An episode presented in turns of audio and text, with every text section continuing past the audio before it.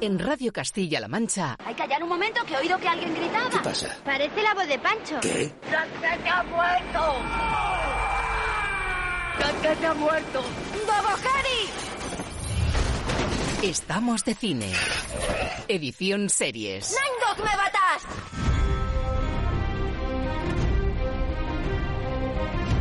Aquí comienza el programa de series de Radio Castilla-La Mancha.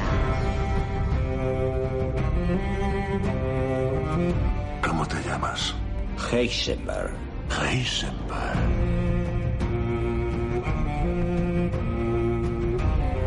Es el lobo blanco.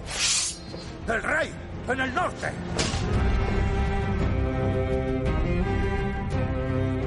Venga, chavales, haced un círculo. Dad las manos, a por ellos. A la de tres. Una, dos, tres. Dracaris.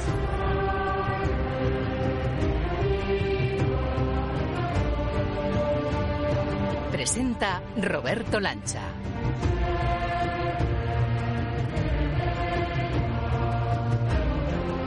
Hola a todos, ¿qué tal amigos? Seriéfilos de Radio Castilla-La Mancha. Vaya programa que nos viene, vaya 2x12 que se presenta con nombres propios y títulos que ya son una buena pista de la borrasca poderosa de novedades que acaban de llegar. Apunta, miércoles, Los Simpson, No me gusta conducir, el final de Andor temporada 1, el cuarto y de nuevo soberbio capítulo de The Wild Lotus 2 o la despedida final de The Walking Dead. Mucho y bueno para elegir que cómo avanza suena así de bien. No me interesa seguir vuestros pasos, ni ser la capitana de esgrima, ni la presidenta de espiritismo. Reconócelo, Mars. Estás casada con un besugo. Primera lección, no se conduce con las manos, se conduce con los pies. Yo creo que es más fácil conducir bien si eres idiota. Lo cazarán por nosotros. Lo querrán vivo. Ellos lo encuentran, nosotros lo matamos. Puede que no vuelva a ver a una mujer desnuda. Aunque hoy he visto a una en mi habitación. Le oigo llamándome y a ti burlándote mientras moría. Así que no te perdono. Maggie no perdona, son apenas 35 segundos de resumen de las muchas emociones, las despedidas, los regresos y las sensaciones potentes que trae una semana en plataformas que queremos por supuesto ponderar como siempre con nuestra experta Raquel Hernández de Hobby Consolas, que me da que alguna lagrimilla friki sí que ha tenido que dejar caer estos días. Y en el diván de la música de series, atención, quién le ha visto y quién le ve, Ángel Luque se convierte hoy en una suerte de Juan sin miedo y se atreve a abrir varias puertas del gabinete de curiosidades de Guillermo del Toro, una antología de terror, misterio y suspense que es perfecta para calibrar las últimas tendencias del género y las aportaciones de los distintos y variados compositores seleccionados por Del Toro y por los directores de cada capítulo con el fin de conseguir el efecto deseado en cada uno de ellos. Terror gótico, miedo alienígena, clasicismo magnético, country fusionado con misterio. Lo de Luque hoy en el diván de la música es un prometedor gabinete de bandas sonoras que te proponemos degustar con nosotros en este 2x12 de Estamos de Cine Edición Series. ¡Comenzamos!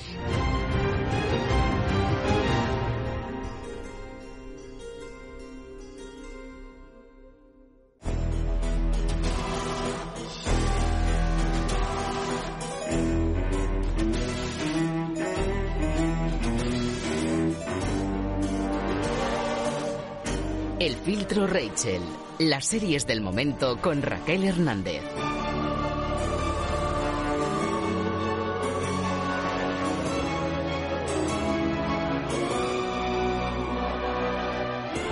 Por música de Danny Elfman, el compositor fetiche del mismísimo Tim Burton, y con esta composición creada es profeso para Wednesday, para miércoles, que es una de las novedades en plataforma. Raquel Hernández, Hobby Consolas, muy buenas. Muy buenas, aquí estoy preparada con mis plantas carnívoras, mis pirañas y con mi atuendo negro. Vienes en blanco y negro, ¿no? Como, como le dicen a la prota en la película. ¿Vienes en blanco y negro? ¿Qué? ¿Del mundo de blanco y negro? Efectivamente. Oye, decíamos en, en Estamos de Cine ayer que, madre mía, el pulso plataformas cine, pero es que lo que llegan en las plataformas en, a nivel series es una auténtica barbaridad. O sea, novedades muy poderosas y encabezadas por este miércoles, que ahora te preguntaré. Porque claro, yo decía, esto será producción de Tim Burton, habrá hecho una cosa parecida a Pesadilla antes de Navidad, es solo director pero también creador, productor. La guinda de Tim Burton y la marca de agua de Tim Burton está clarísimamente y más en el primer capítulo de esta miniserie que ya tenemos en Netflix, que se ha colocado número uno de golpe, es la más popular de golpe, y yo te traigo este clip para que veamos un poco el nivel de esta Gina Ortega encarnando a la mítica hija de los Adams. Cariño, ¿cuánto tiempo piensas seguir ignorándonos? Larch, por favor, recuérdales a mis padres que ya no les hablo. Te prometo, mi pequeña viperina, que nunca más te encantará. ¿Verdad, cielo? Por supuesto que sí. Es el colegio perfecto. ¿Por qué? ¿Porque fue perfecto para vosotros? No me interesa seguir vuestros pasos, ni ser la capitana de esgrima, ni la reina del baile negro, ni la presidenta de espiritismo. Me refiero a que al fin estarás compartiendo actividades con otros chicos que te entienden. A lo mejor hasta haces amigos. Nunca más. No es un colegio cualquiera. Es un lugar mágico. Allí conocí a tu madre. Y nos enamoramos. Me dais ganas de vomitar. Y no en el buen sentido. Cariño, nosotros no te hemos expulsado. La familia de ese chico iba a denunciarte por intento de asesinato. ¿Cómo se vería eso en tu historia? Horrible. Todos sabrían que fallé en mi cometido.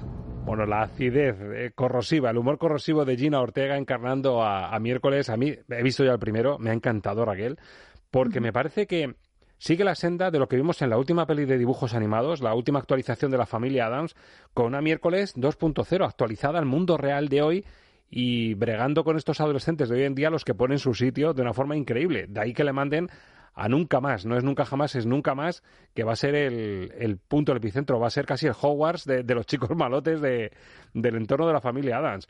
Cuéntame qué incidencia tiene Tim Burton, porque he visto que dirige el primero, pero qué culpa tiene de, de, la factura de este miércoles. Pues yo creo que prácticamente todo, si es que está su sello impreso a fuego desde el primer instante.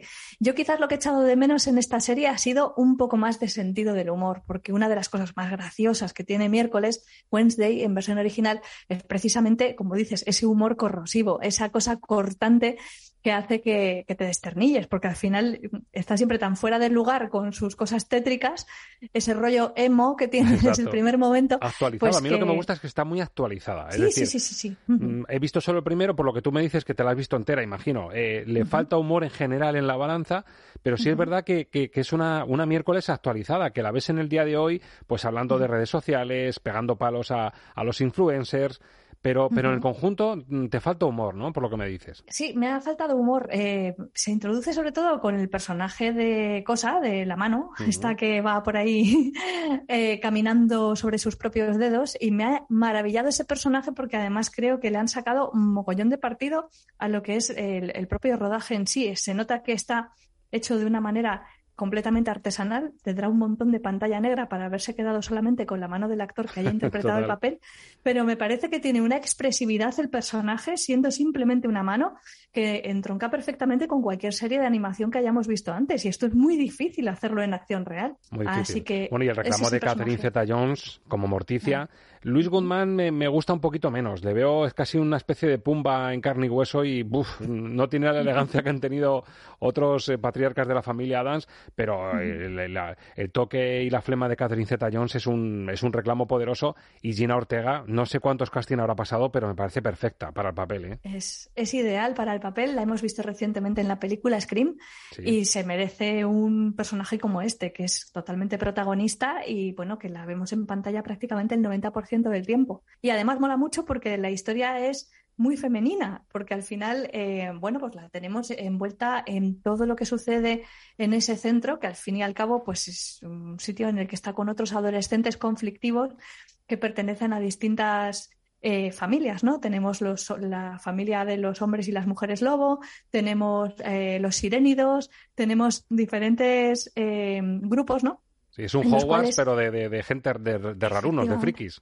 Te le iba a decir, es que mm, es muy Harry Potteriano sí, todo sí, lo sí. que pasa en esta serie y a medida que se desarrolla ya verás como todo eso va a más porque se introducen muchos aspectos, pues eso, que son como mágicos. Entonces, es eh, verdaderamente muy divertido. La puesta en escena muy poderosa, tanto de, ese lugar, de, ese nunca más, como la propia habitación de miércoles que comparte, cómo, se pone la versión. Dice, parece que ha vomitado un arco iris para, para, para, describir un poco a la compañera que tiene que ser un poquito más pija y más, y más snob que ella, ¿verdad? Pero me parece una puesta en escena muy poderosa y visualmente por algo se ha colocado número uno. Había muchas ganas de, de ver este toque Tim Burton actualizado, ¿eh? Sí, totalmente, porque sí que es verdad que últimamente las cosas que había venido haciendo Tim Burton no han terminado de funcionar muchísimo en el cine, como que se ha ido apagando un poco su carrera y aquí, como tiene ocasión de brillar a lo largo de diversos eh, episodios y demás, pues vemos que, bueno, pues que sigue en activo, pero vamos, perfectamente. O sea que muy disfrutable la serie. Bueno, vamos a puntuarla. Tú que te la has visto enterita, por cierto, ¿cuántos capítulos son en total? Ocho, si no recuerdo mal. Sí. A razón de unos 45 minutos cada uno, ¿verdad? No, no llega a estos capítulos tan extensos que estamos viendo en otras series, se queda en 45, que es una buena media,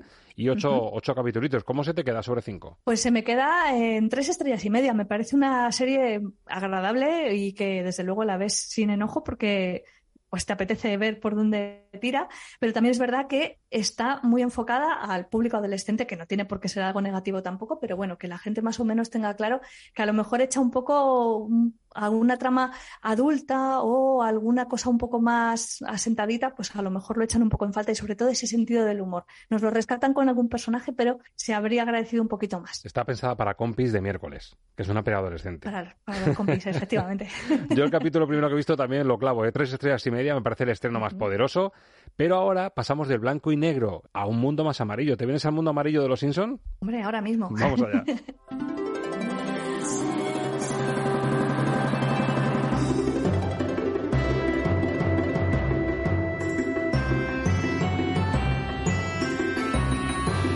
Pues desde luego el color no es lo que tienen en común los Simpson con miércoles, pero sí hay algo en común que es que esta cabecera, como la anterior, lleva el sello de Danny Elfman, que nos lo recuerda muchas veces Ángel Lu, que Los Simpson es uno de los grandes pelotazos musicales de Danny Elfman, y aquí los tenemos Los Simpson, la 34 temporada, 34 temporadas de Los Simpson que se abren de nuevo y ahora en Disney Plus, porque claro, los tiempos cambian, con un Homer que tanto tiempo después pues empieza a ser consciente de que el hombre es un poquito besugo. Aquí Homer Simpson. Me he levantado, cosa que no suelo hacer fácilmente, para decir, ¿por qué no cogemos todas esas casitas de libros gratis y nos las llevamos a un gran edificio que esté abierto a todo el mundo?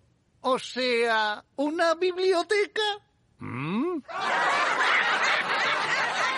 ¡Será tarugo el tío! ¡Tiene la cabeza hueca! ¡Es un pelele! ¡Idiota! ¿De verdad soy un hombre imbécil? Esto, pues... lo siento, los reflejos no hablan. Me pido. A vosotros siempre se os ocurren ideas. Y cuando a mí se me ocurre una, intentan hundirme como hundieron al Titanic. En realidad, el Titanic...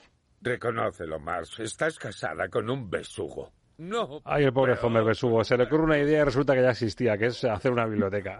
bueno, bajada a los infiernos en este primer capítulo en Avias Tortuga, en el que vemos a, Homer, un Homer actualizado también, claro, que se mete en internet, busca la aceptación en un grupo, que están buscando una extraña tortuga perdida, que es el que da nombre al título. Y bueno, yo te iba a preguntar, Raquel, los Simpson en esta temporada 34, yo dudo mucho que seguro que los hay, que tú los conoces y a lo mejor tú eres una de ellas, que se han visto las 34 temporadas y se saben el orden cronológico de todo. Pero reconozcamos que ese no es el espectador medio. Yo creo que los Simpsons se ven al azar, capítulos sueltos, sin saber realmente si, si va por el 32, por el 38 o por el 15, ¿no? Totalmente. Y además ten en cuenta que durante muchísimo tiempo se estuvo emitiendo en Antena 3 donde machacaron, masacraron y, le sacaron hasta el último jugo a unas cuantas temporadas que repetían una y otra y otra y otra vez.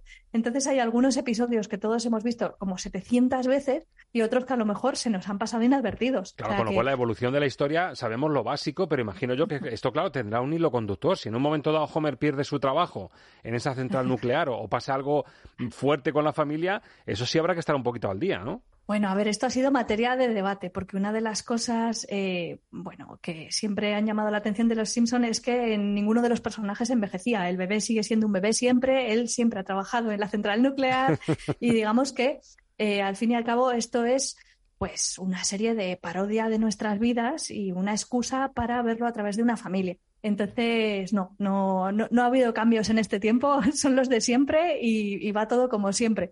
Así que no es posible perderte. Puedes ver cualquier episodio de forma aleatoria que no pasa nada. Bueno, y la calidad, el nivel, porque claro, ya los dibujos están igual de bien hechos, encima ahora llevan el respaldo de Disney Plus de una plataforma potente.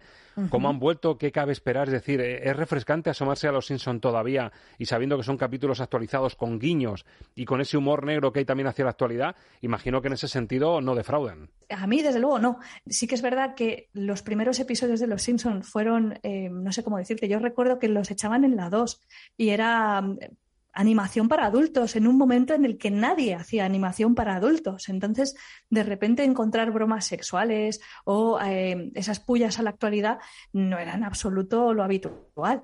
Entonces, en su momento fue una serie muy subversiva y completamente sobresaliente y luego ha ido, con el paso del tiempo, ha ido decayendo. Con todo y con eso, ahora vuelve con una temporada que tiene, como mínimo, te voy a decir, dos episodios que son los de terror, los de la casita del árbol, que son excepcionales. Uno que está basado, haciendo una parodia, digamos, de It, de Stephen King, que el propio Stephen King después de verlo lo ha alabado, imagínate. Eso no me lo pierdo. Y luego hay otro episodio también de terror, hay dos especiales de terror en esta ocasión, que es algo excepcional, que está eh, parodiando eh, la serie Death Note y lo hacen eh, como si fuese anime.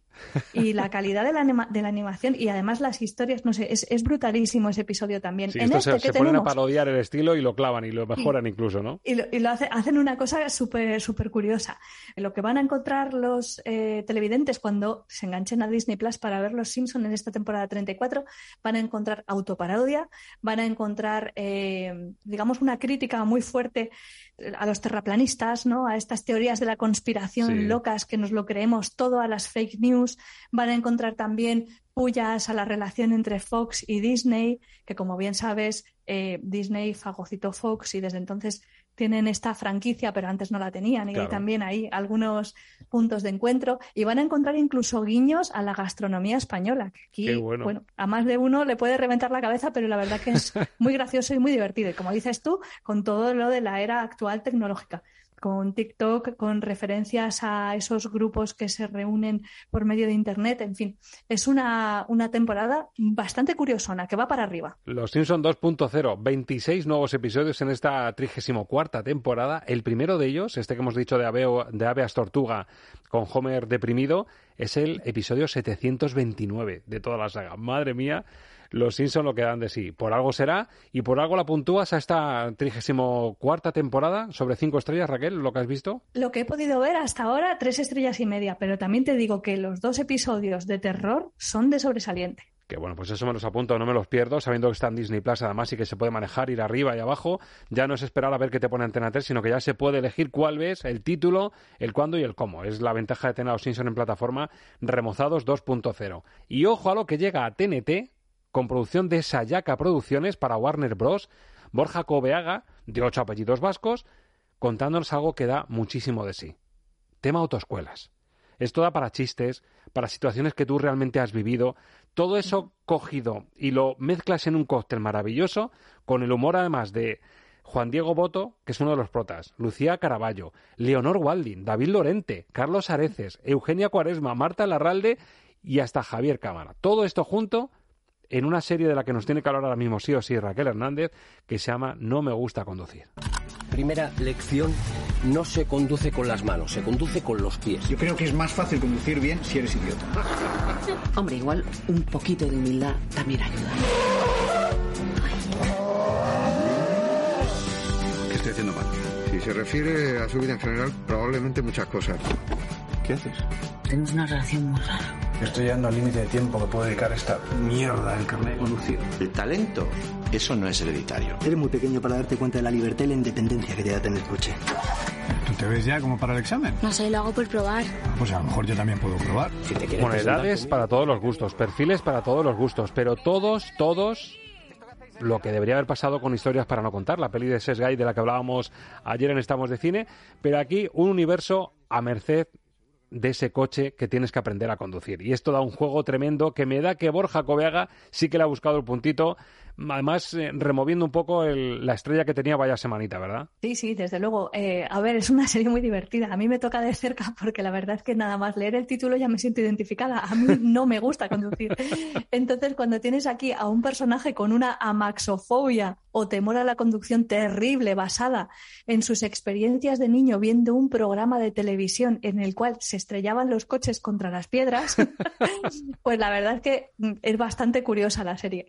Y además tengo que decir que se ha rodado en, en Alcalá de Henares, que es donde yo vivo, en el conservatorio de mi hija. Y me ha hecho mucha gracia además ver la localización y decir, mira dónde han puesto el centro de los exámenes de conducir. Todo confluye. ¿eh? Tu temor a la, conducción, a los coches, que se ha rodado allí, ha venido todo... Esta serie está hecha para mí, vamos, es una cosa increíble. Bueno, y, cuanto a plataforma, TNT, con lo cual se, se, puede ver en dispositivos TNT, ¿no? Buscando bien, se supone que, es fácil de encontrar.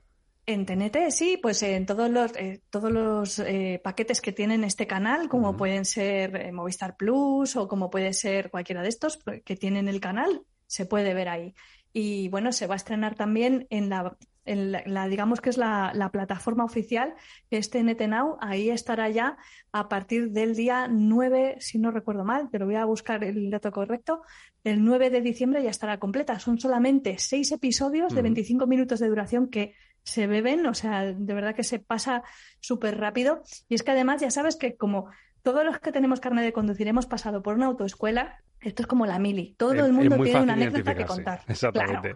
Muy fácil. El que aprobó la tercera, el que no daba con lo otro. El, pesado del profesor, el día que me tocó el pedal y pitó en el examen. Los jovencitos que, se, que se ríen de los carrozas. Sí, sí, sí, sí. Está todo, está todo en la serie y la verdad es que es muy divertida. Y luego además pues tiene unos secundarios pues muy buenos. Tenemos a Javier Cámara que hace una aparición muy breve, muy chiquitita, pero David Lorente, que es el profesor de autoescuela, es que lo borda. Está fenomenal. Bueno, escucha, Borja Coveaga ha tenido olfato, ha tenido gusto, porque bueno, una cosa es mm, tener la idea y otra cosa es rodearte de este elenco y la idea, vendérsela a la Warner Bros. para que apueste por ti, con lo cual, bravo por Borja Coveaga y por eso puntúas a su no me gusta conducir sobre cinco. Pues tres estrellas y media. Hoy estoy un poco monotema, pero es que verdaderamente todo lo que he visto me ha gustado de forma razonable y me parece que tiene buena proyección, o sea que, bueno, no está mal. Y ahora la pregunta es obligatoria. Nos vamos al universo Star Wars porque toca puntuar Ay, madre mía. El balance final de Andor. Décimo segundo capítulo, el capítulo 12, el del final, que nos toca ponderar en Estamos de Cine Edición Series. Así que nos vamos al universo Andor.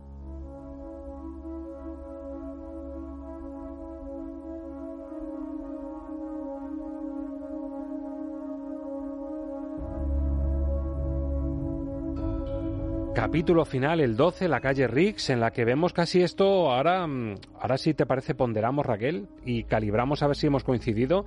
Pero a mí me parece un argumento totalmente de western. Es decir, cuando sabes que la acción al final se va a desenvolver todo en esa ciudad, en ese pueblito, en esa calle, en la que la expectación es máxima y en la que vamos a ver si al final aparece Cassian Andor, cómo aparece y lo que le espera porque parece por un ratoncito al que todo el mundo está esperando y todo el mundo tiene preparado algo para él, ¿eh? Vaya tensión final. Tensión y mucha epicidad. Es un episodio tremendo y además de una gran envergadura a nivel de diseño de producción.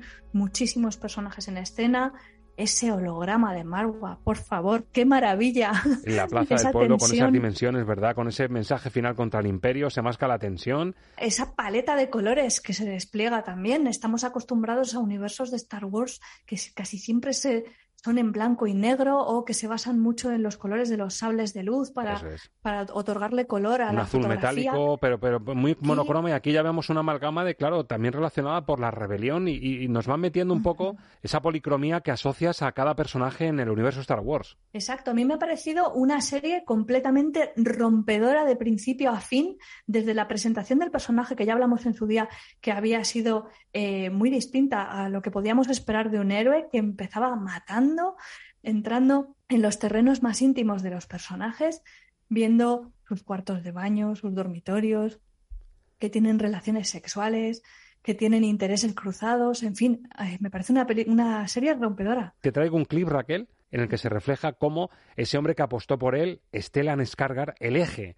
ese hombre en la sombra que está moviendo los movimientos poderosos contra el imperio, pues está planeando que el hombre por el que apostó a lo mejor hay que cargárselo por si le interrogan. ¿Cuál es el veredicto? ¿Ha vuelto a casa o no? Ellos creen que sí. Están por todas partes. Ha venido un supervisor del BSI. ¿Una mujer? ¿Lo conoces? Aún no. Eso es bueno. ¿Cómo puede ser bueno? Lo cazarán por nosotros. Lo querrán vivo. Ellos lo encuentran, nosotros lo matamos. ¿A dónde lo llevarán? Al hotel. Ese es nuestro objetivo. Pues hay todo el mundo mirando al hotel y resulta que este hombre que nos caía también Stellan Escarga resulta que se quiere cargar a Cassian Andor, que fue su gran apuesta y parte del éxito o gran parte del éxito de la misión, de la primera gran misión exitosa que vemos contra, contra el Imperio. Vaya ratonera y la verdad es que es un desenlace bastante bonito Quizá la pega que le pongo, Raquel, no sé si la compartes conmigo. Sé perfectamente lo que me vas a decir. Te estoy leyendo el pensamiento. Que estiran demasiado un poquito la situación. Que estiran demasiado el mensaje emotivo y, y, en la musiquita de Britel de fondo. Venga, venga, venga. Y los tiran un poquito más de la cuenta, ¿verdad? Y dices, ¿y ahora qué? ¿Y ahora qué? Bueno, pues ahí están los créditos. Sabes que está muy bien hilado. Y hay que reconocer, a mí me parece un western el final. No sé si compartes esa sensación conmigo.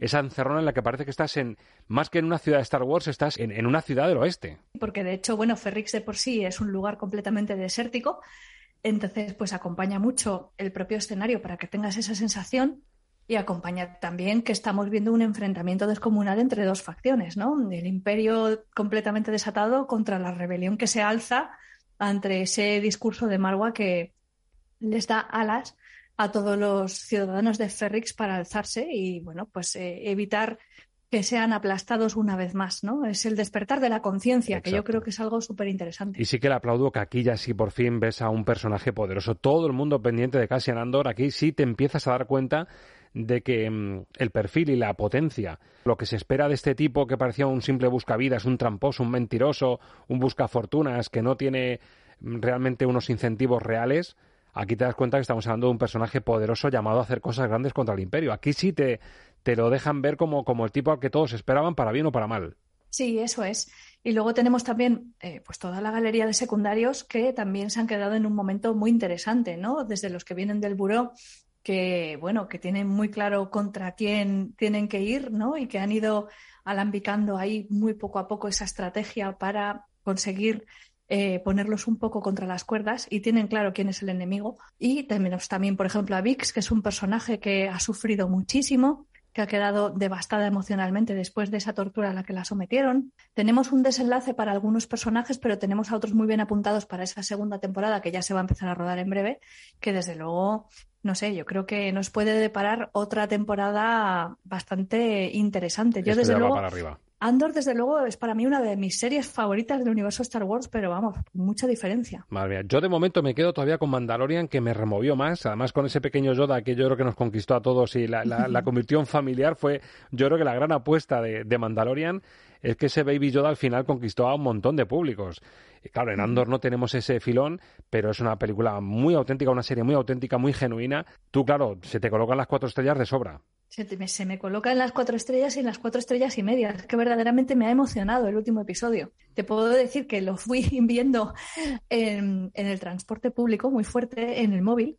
Y hubo un momento en el que llegué a una parada intermedia y dije, o me siento y termino de verlo, aunque llegue tarde a lo que voy, o, reviento, porque es que necesito saber lo que pasa lo ya. tengo que ver del tirón, madre mía.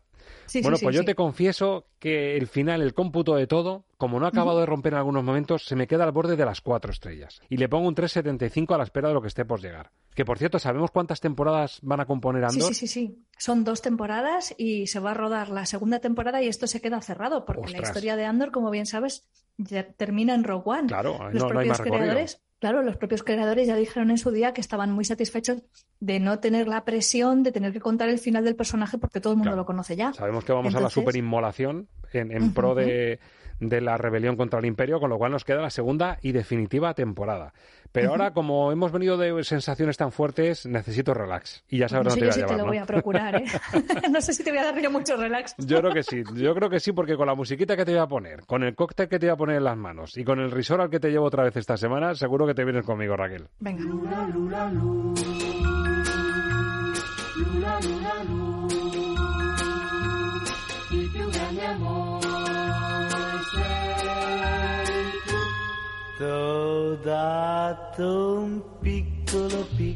Si es que no habíamos estado todavía en la zona Beach Club del Wild Lotus Sicilia. Si es que no habíamos estado en el Beach Club, compañera. Ay, madre mía, qué giro tiene este último episodio.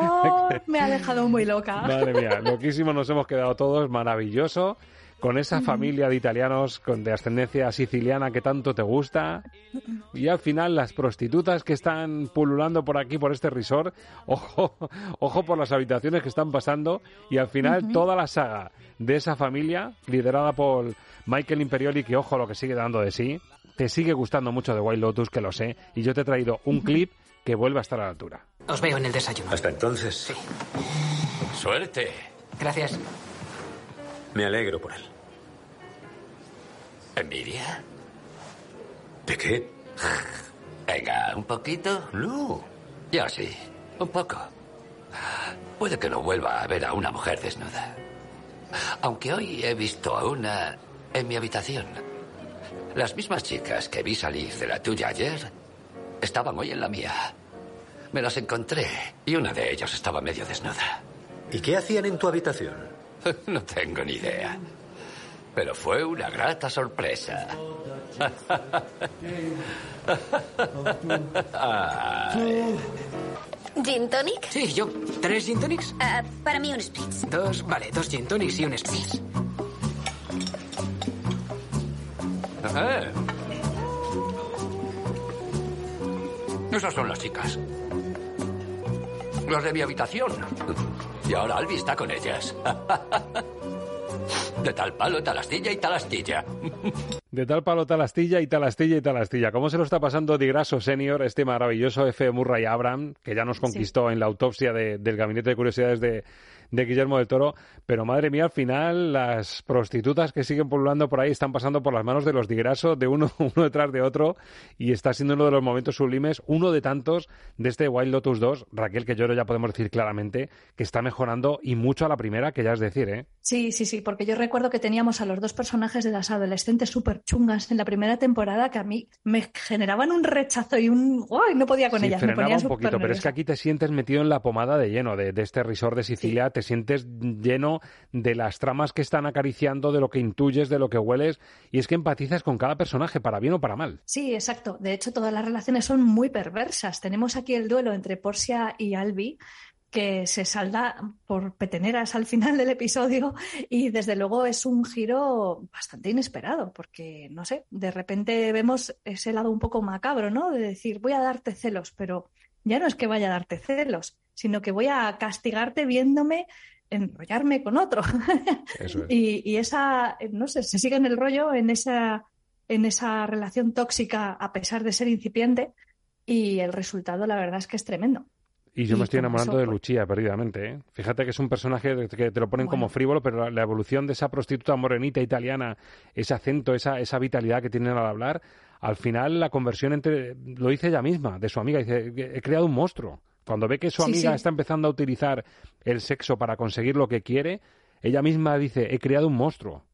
La actriz Simona Tabasco yo creo que ha eh, creado un personaje muy entrañable, por una parte, a pesar de ser una prostituta que en principio parece que se aprovecha de los hombres y demás, pero la comprendes en primer lugar, en segundo lugar, empatizas con todo lo que le sucede al- alrededor y, y vas siguiendo sus aventuras un poco diciendo, jolín, si es que al final es, es un rayo de luz por donde entras, si es que verdaderamente trae humor a la serie porque su personaje es divertido, pero a la vez también, eh, bueno, un- una crítica social importante, ¿no? Porque al fin y al cabo estamos un poco en la misma dinámica de la primera temporada de ver cómo los ricos, blancos, que tienen un montón de pasta y se lo pueden permitir, al final van a los sitios y los utilizan vilmente como a las propias mujeres, ¿no? Exacto. Su- Entonces, sus debilidades pues, al final son el fantasma que les persigue, por mucho dinero que tengan.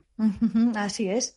Y, y bueno, pues en ese sentido yo creo que es una serie que está muy bien articulada, muy bien escrita desde el guion y luego además, bueno, pues eh, no hay que dejar de lado que la actriz es bellísima y que, bueno, pues eh, resulta muy fresca también en su interpretación porque es un rostro nuevo que no habíamos visto antes o al menos no demasiado y que le aporta eso, pues mucha, mucha frescura a la serie. Exacto, y el acento italiano, que cada vez que hablan ellos en italiano te, te, te pone los pies en tierra, ¿no? ¿De dónde estás? Aparte de esa belleza paisajística que también sabe exprimir Mike White, que lo hace de una forma increíblemente bella, cómo se deleita en, en- en esos, en esos planos, esas secuencias tan maravillosas, diciendo estoy en Sicilia y te lo voy a demostrar.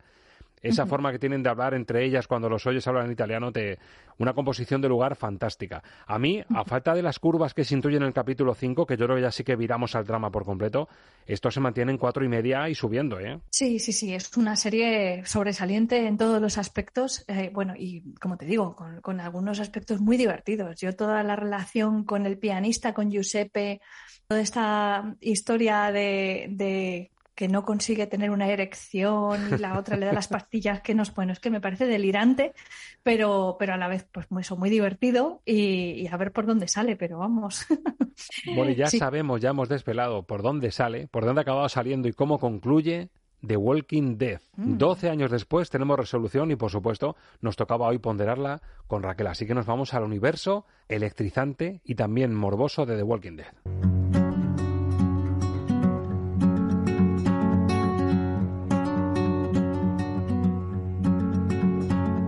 The Walking Dead que ha dicho adiós, dejábamos hace justo una semana a Raquel a las puertas del supermadrugón para verla en tiempo real cuando se estrenaba en todo el mundo y en Estados Unidos. Este Rest in Peace, Descanse en Paz, de The Walking Dead, un título desde luego para su capítulo 24 de la temporada 11, con el que concluyen. Yo Raquel te preguntaba por WhatsApp, te decía, oye Raquel, tengo que haber visto todo de Walking Dead realmente, ¿me puedo poner el capítulo final para ver cómo cierran?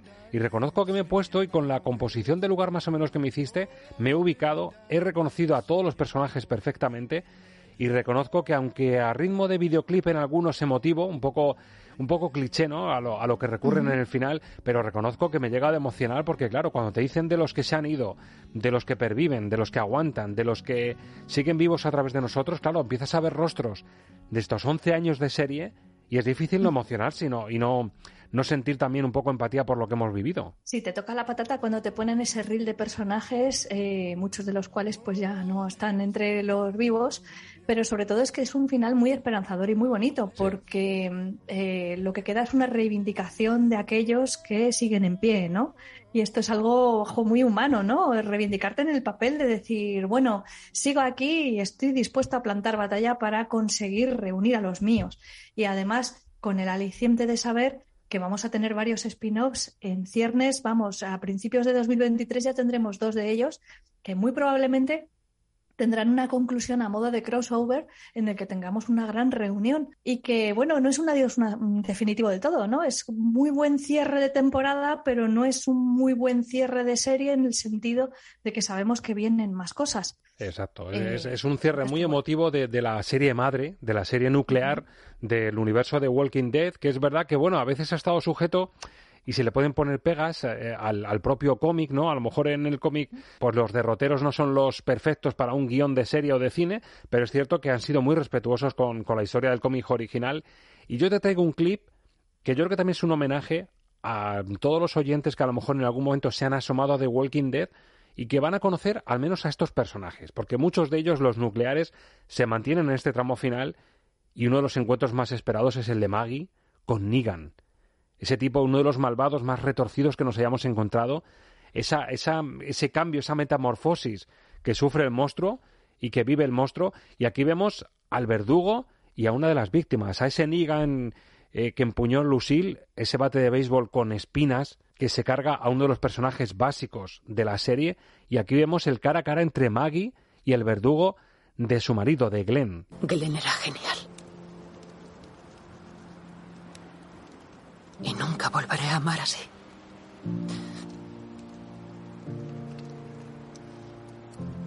Recuerdo su sonrisa. Su bondad. Y cómo me sentía.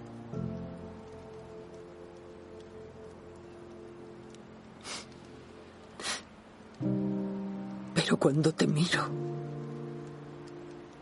solo veo el bate golpeando su cabeza. La sangre corriendo por su cara. Le oigo.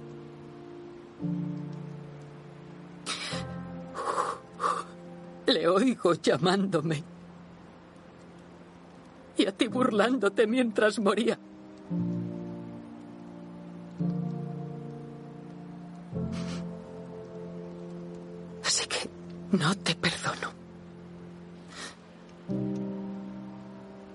Agradezca que salvaras a mi hijo.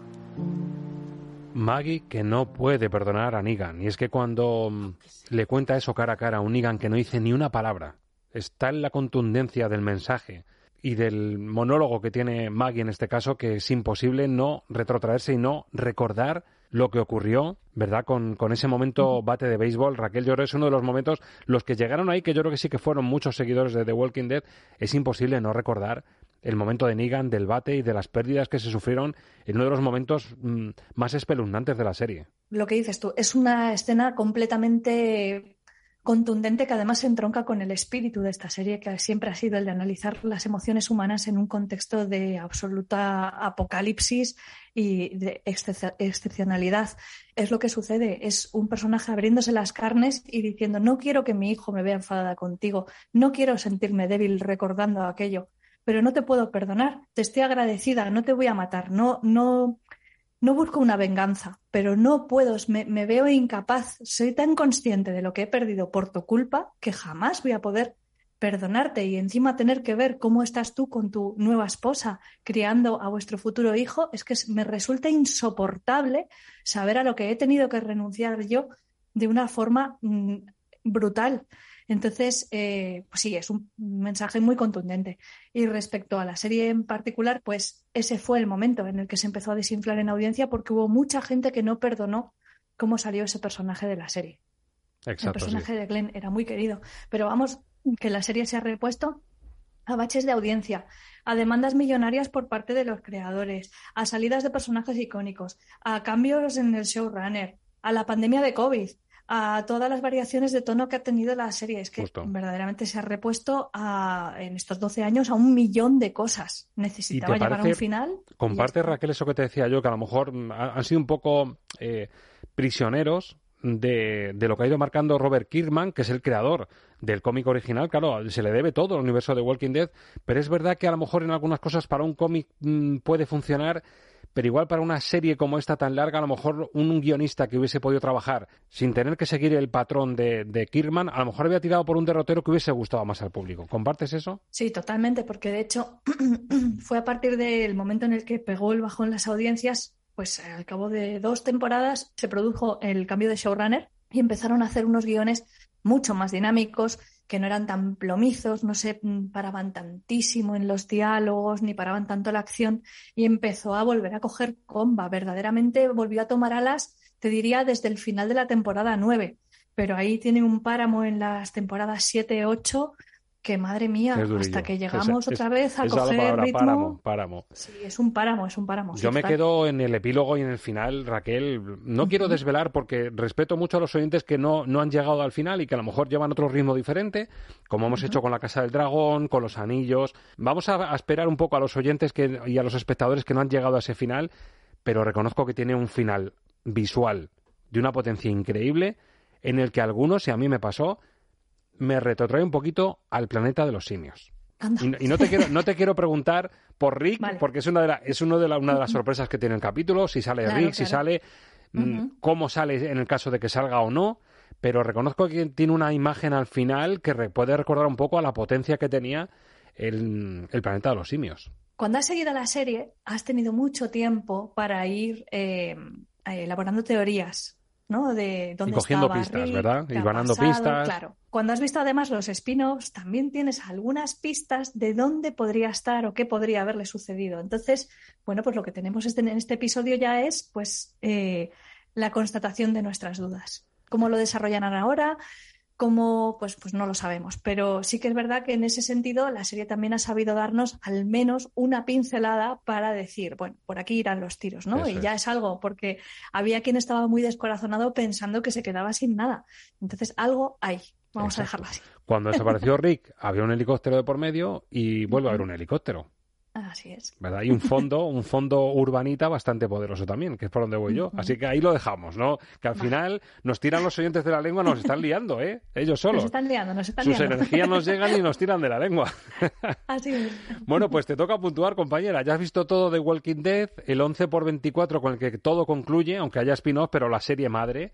Concluye aquí, así que te toca puntuar lo que ha dado de sí The Walking Dead en estos 12 años. Qué Sí. difícil, porque tiene temporadas que son realmente muy buenas y tiene otras que son mucho más bajas. Entonces, hacer una media, mm, bueno, yo te diría que me la he visto entera y simplemente por el hecho de haber estado acompañada por estos personajes durante tanto tiempo y por el cariño que les tengo a algunos de ellos, incluso a los secundarios como Jerry, que, que le adoro, pues mira, yo te diría que tres estrellas y media de media está muy bien. Está muy bien. Y este último episodio a mí me parece un episodio de cuatro estrellas. Así Totalmente. que creo que, que te sacia más y que ha sabido dejarnos pues ahí con la miel en los labios para lo que va a venir después, pero siendo lo suficientemente honesta como para cerrar las tramas al menos de esta temporada. Me he emocionado hasta yo, que he cogido un atajo descomunal eh, para, llegar al final, pero como me seguían sonando los personajes y más o menos intuía lo que ha ido pasando, reconozco que lo tiene todo y, y no falta la acción y no faltan muertes desde el minuto uno de personajes más o menos importantes del tramo final y, y gore y, o sea, lo tiene Y todo. despedidas, esa despedida entre Carol y Daryl, ay, por favor, que es- esas cosas que te rompen el corazón. Sí, sí. Exacto. Tien- Tiene un resumen perfecto de lo que ha sido la esencia de la serie, con lo cual yo creo que cierran muy bien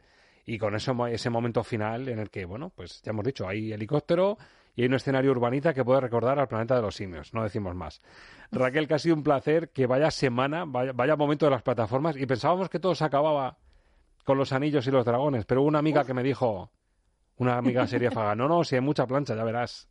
Pues, Sí, lo, sí, sí, pues sí, lo estamos viendo, compañera. Sí, sí, esto no cesa, ya sabes, esto es un torrente continuo, así que vamos a seguir disfrutando de la ola porque, porque vienen más, ¿eh? Vienen más cositas interesantes la semana que viene. Pues gracias por ser nuestra punta de lanza, aunque sea pringosa de cerebro de zombie esta semana, pero gracias por ser nuestra punta de lanza, compañera. Un placer. Hasta la semana que viene. Hasta la semana que viene. Todo el séptimo arte tiene un nombre. Estamos de cine. El primer programa especializado en cine y bandas sonoras de Castilla-La Mancha Media. Una hora de radio que dedicamos a repasar los principales estrenos de la semana. A pasarlos por el filtro de la crítica. A entrevistar a personajes de actualidad. A hablar de series punteras y a soñar de cine a través de las grandes bandas sonoras de la historia. Dirigido y presentado por Roberto Lancha. Tienes butaca preferente los sábados de 10 a 11 de la mañana en Estamos de Cine y siempre que quieras en cmmedia.es. Radio Castilla-La Mancha, la radio que te escucha.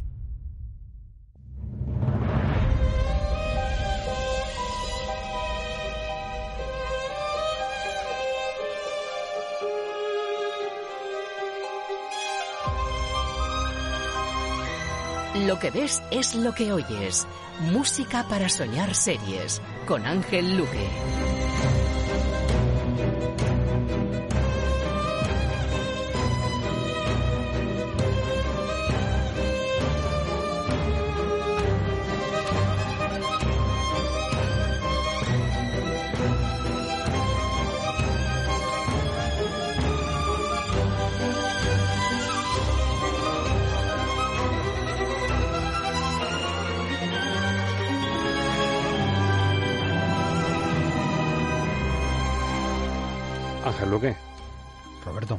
¿Qué hace un Luque como usted en un gabinete como este? Eso digo yo. Me he equivocado completamente. Pero no cumple es mi la ti- No es promesa. mi tipo de gabinete. No pero- es tu tipo. Pero cumplo, cumplo porque eso es la profesionalidad. Aunque no sea tu gabinete, estar porque hay que hablar de él, ¿no? Guillermo del Toro apuesta fuerte en Netflix. Esta serie antológica de casi 10 capítulos con un compositor por capítulo y directores diferentes, con lo cual nos permite, tenemos aquí un crisol y una antología, nunca mejor dicho, de variantes de terror asociadas a historias que van desde aliens hasta fantasmas, hasta cementerios. A mí la cabecera me encanta. Luke.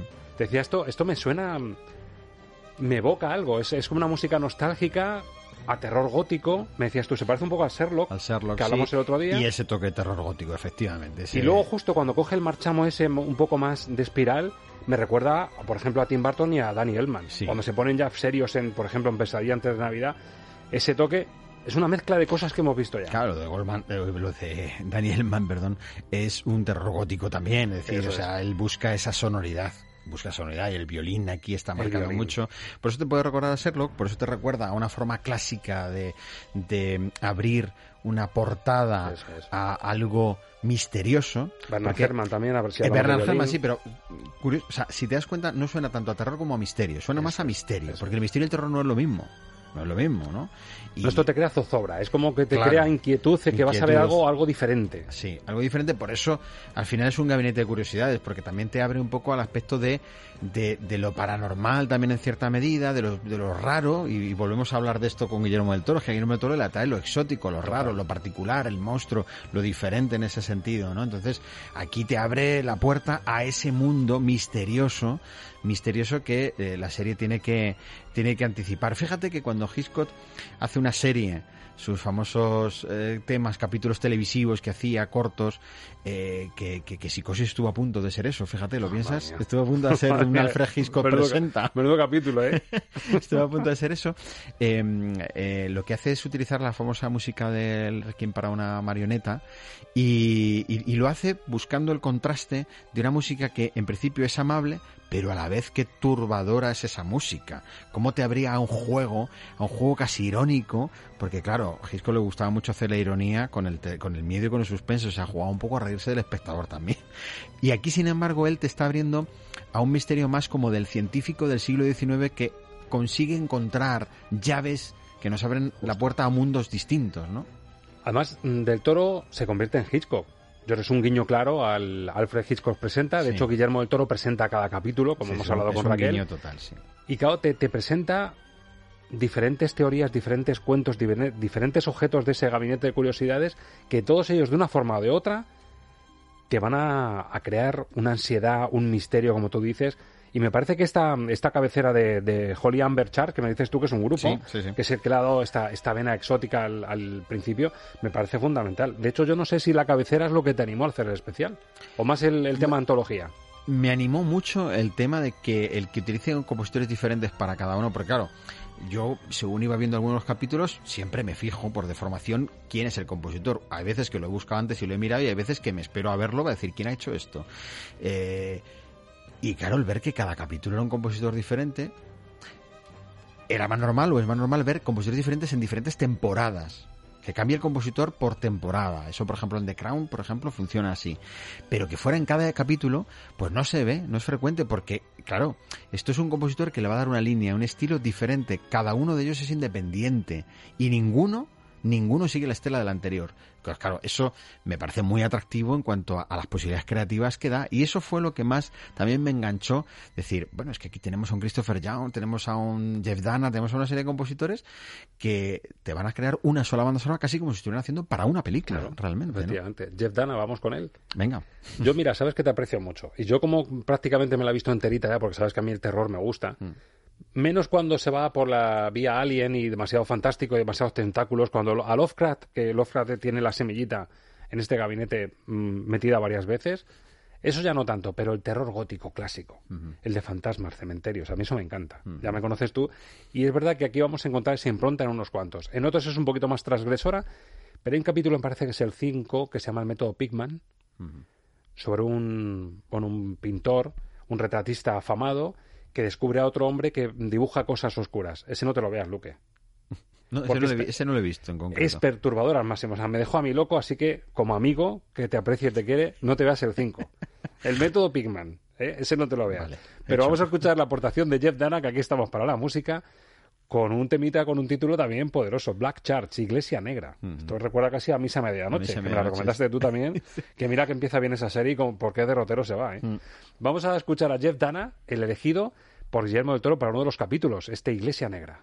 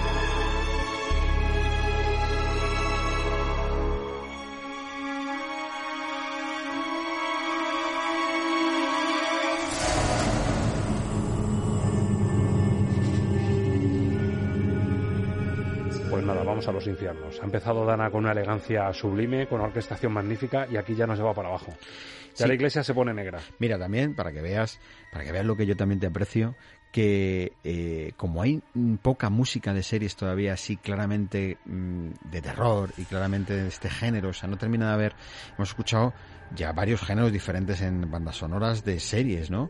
Aquí, pero es verdad que el terror así, claro, quizá esta puede ser casi la primera, ¿eh? Casi la primera. Entonces, eh, me llama la atención porque eh, Jeff Dana precisamente no es un compositor que se dedique mucho tampoco a este género, por eso también me llamaba la atención. Jeff Dana es un compositor, eh, junto con su hermano también, que, que- que han hecho cosas bueno, curiosas en el cine, que son compositores canadienses, que tienen una línea muy correcta, muy adecuada, muy armoniosa y de repente le encuentras aquí haciendo que, eh, haciéndole Guillermo del Toro salir totalmente de sus esquemas y creando este tipo de, de melodía, porque Lordana ha sido incluso más de recrear música más folclórica, más, más, con más sonoridades tipo irlandesas, por ejemplo, son más de esas líneas, y sin embargo, aquí te la encuentras, pues mira, haciendo cosas tan interesantes como esto que está sonando, que es una línea completamente distinta a lo que él hace y que eh, nos recuerda a un tipo de terror más de los 90, un tipo de terror donde todavía la música se definía muy bien, donde todavía no nos habíamos ido simplemente a crear atmósferas y ambientes, sino que, que- que teníamos melodías como aquí que sí que estaban marcadas, que sí que tenían una buena sintonía. Entonces, me parece que lo que hace, lo que hace Dan aquí, por ejemplo, en esta, en esta banda sonora en concreto, me parece que es un buen homenaje a un terror mm, como el de los 90, que todavía era un terror más o menos definido, ¿no? Fíjate que tenía yo muchas esperanzas, tú lo sabes, de cara a Halloween con American Horror Story. Sí. Me dijiste, si es que no hay banda sonora como tal, no está publicada, no, no se la ha sacado brillo. No se le ha sacado brillo para nada, ¿no? Y era una oportunidad magnífica porque eso sí que, sobre todo la primera Sí. temporada, Casa Encantada, espíritus que se aparecen, Mm. me parecía el terror clásico que me ha gustado a mí y el que le gusta a Iker Jiménez, claro. El, el- fantasmas que se aparecen, casas encantadas, energías que flotan en Claro, el aire. pero fíjate que ni siquiera que la alternativa fue Drácula, ni siquiera esa banda sonora de Drácula que escuchamos de David Arnold para, para el Drácula de Netflix tiene esa sonoridad claramente de terror. O sea, es una cosa mucho más, más bucólica, es, una, es otra línea y elegante, ¿no? Sin embargo, aquí sí, aquí Guillermo del Toro sí pide esto, ¿no? Vamos con otro tema de Christopher Young, en este caso La Autopsia, que es el capítulo preferido por Raquel Hernández. Christopher Young pusimos una vez, tengo que recordarlo, pusimos una vez en nuestro programa de cine que yo tenía unas ganas inmensas y aprovechando el tema carcelario que hicimos allí, una, un, un especial sobre el cine carcelario, pusimos la banda sonora de Homicidio en primer grado, que es una de las bandas sonoras más maravillosas que ha dado la historia del cine, así que aprovecho para volver a decirlo. Christopher Young sonó ahí, y además es una melodía que es que te envuelve, te sube, es una Esa banda sonora entera es una auténtica maravilla. Esa de las, que, de las de escuchar en Praga perfectamente, con la, con la orquesta tocando a pleno rendimiento. O sea, tiene ese nivel. A mí en Praga o en el Rojas, si En me el Rojas. también voy. O sea, Mejor más cerca nos sea. pilla. No, no, pero Praga es una maravilla, ¿eh? Para poder ir. La autopsia, uno de los grandes capítulos de este gabinete de curiosidades del profesor del toro, con la música del mencionado Christopher Young.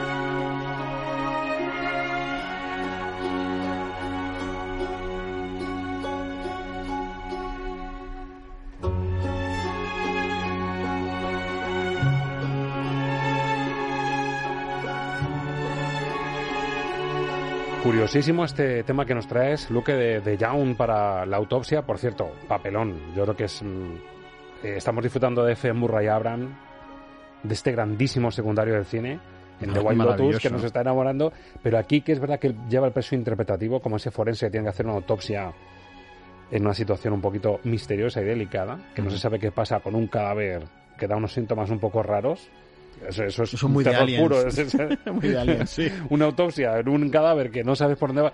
Y como vemos aquí la impronta pinceladas country de fondo y una orquestación magnífica.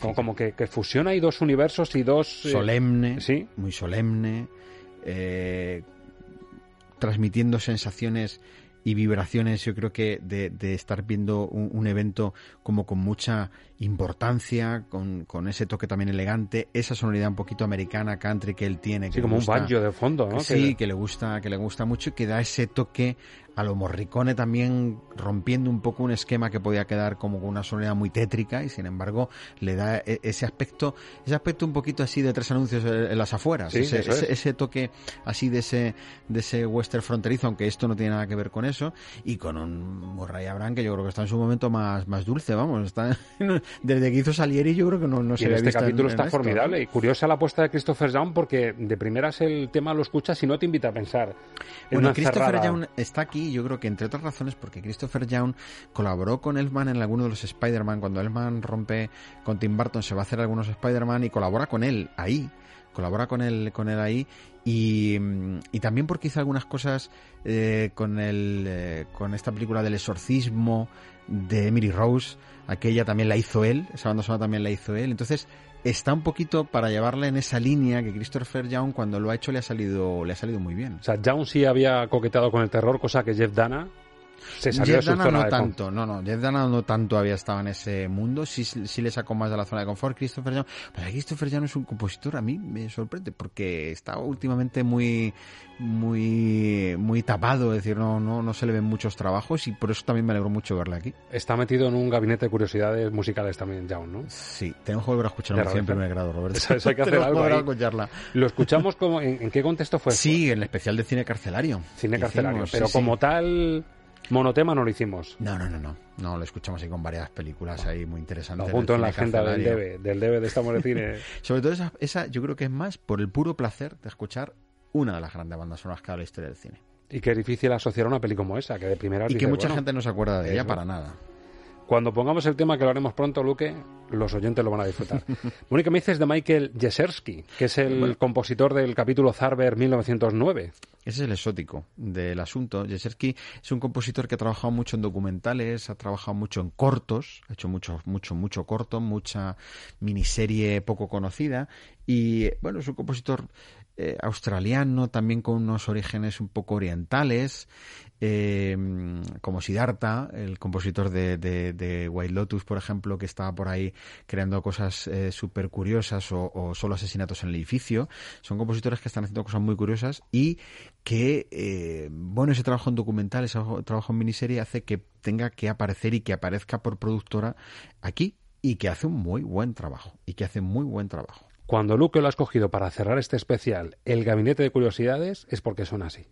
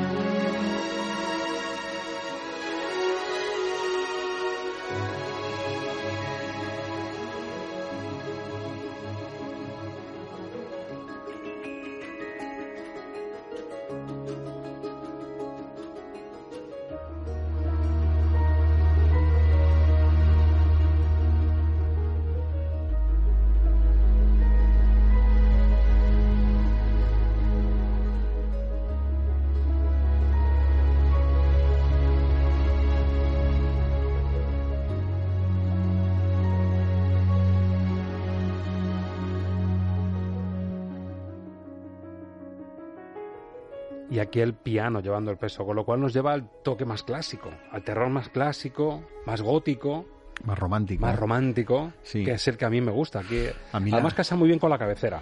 Eh, Casa bien con la que iba cabe- mejor. Sí, sí, sí, casa muy bien con la cabecera y además aquí mm, aporta una cosa que a mí me gusta mucho. Cuando eh, se utiliza el piano en, en el cine, siempre es muy evocador y siempre genera melodías. mm, Yo creo que raro es una melodía piano hecha para cine que no funcione bien y que no sea y que no sea bonita. Y aquí el que haya hecho esta apuesta como un elemento misterioso, el piano también como un instrumento misterioso, el instrumento que más puede evocar a mil emociones eh, diferentes, que es más difícil de identificar ni siquiera con un estilo, con una línea, es el, el, quizá el instrumento más autónomo, más único, más independiente en todos los sentidos, eh, le da siempre, siempre una sonoridad a gran cine. O sea, aquí me salgo de las series y para mí esto era una sonoridad a gran cine completamente, ¿no? Entonces, a mí me parece que, que, el, que el autor, aquí en ese sentido, creo que ha pensado más, ¿eh? y esto es una idea mía, pero creo que ha pensado más en su capacidad de lucirse como compositor que en a dónde estoy aportando la música. Y por eso me gusta mucho, porque me parece que ha sido, que demuestra una independencia inmensa, ¿no? El que ha dado un golpe encima de la mesa, del piano, ¿no? Ha dicho, oye, que aquí estoy yo.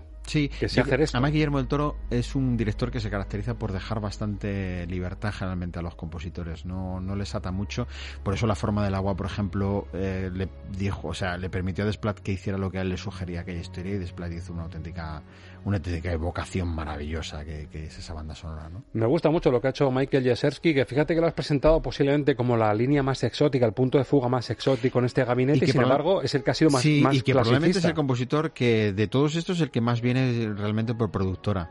Es el que más viene por productora, porque casi todo lo que ha hecho es trabajo de documental y miniserie para, para productora. O sea, que, que seguramente es de los que viene de esa línea. Y sin embargo, me parece que es el que le da el toque un poquito. O sea, estando muy bien todo lo que hemos escuchado, cada uno aporta una línea completamente diferente. Por eso es la variedad tan, tan grande que tiene.